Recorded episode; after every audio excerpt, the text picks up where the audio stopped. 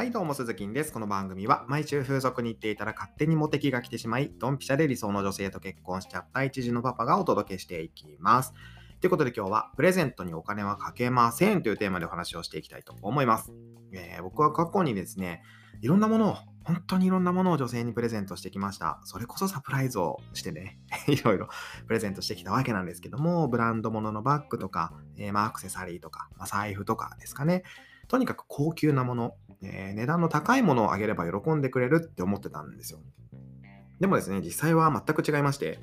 えー、もちろんそれで喜んでくれる女性もいましたけども、ただね、関係が長続きしないんですね、そういう女性とはね。じゃあどうすればいいのかと。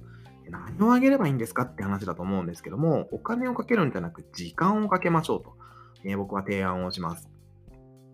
例えばですね、何ヶ月も前から彼女が欲しいプレゼントを探ってみるとか、デートで彼女がこれかわいいとか、これ素敵って言ったものをピックアップしておくみたいなね。そして、えー、一緒に買い物行くんですよ。で、身につけるものって実際手に取ってみないと質感とかわからないし、自分に似合うかどうかもわかんないじゃないですか。いきなりね、中途半端なプレゼントを突きつけられるよりも、一緒に買いに行って実際に見て、手に取って身につけてみないと、本当に欲しいかどうかなんて分かり得ないんですよね。男だって一緒だと思うんですよ。え例えばネットで見た欲しい財布があったとしても、実際ね、こう実物を手に取ってみたら、あれ？ちょっとなんか違うな、みたいなね。って思うことってあるじゃないですか。ちょっとこれ質感違う。あ、こここうなってたらいいのにな、とかね。で、驚かせたいっていう気持ちもわかりますけども、まあ、驚かせたところで本当に気に入ったものじゃなきゃ女性は身につけませんので、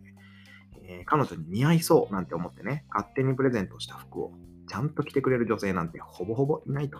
思いますよ。えー、きっとね、きっとあなたも、例えば母親が買ってきたトレーナーとかをね、好き好んで、好き好んでね、着ようとは思えないと思うんですよね。うん、まあ、ダサいとかダサくないとか別にしてね。そういうことですよ。もっとこう女性の気持ちに寄り添わないと、こう何をやっても失敗しちゃいますんでね、気をつけてくださいという配信でございました。はい。ということで、また明日の放送でお耳にかかりましょう。バイバイ。